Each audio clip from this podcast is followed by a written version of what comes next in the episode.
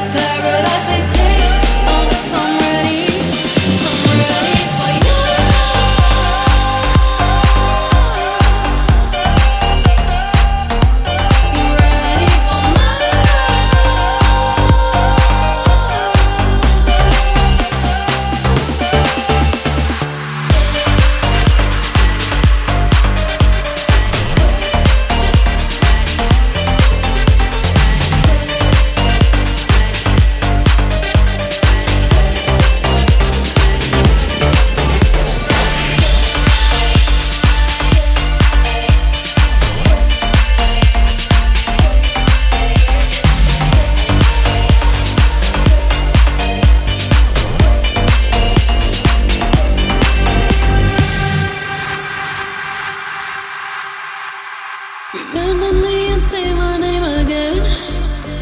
After I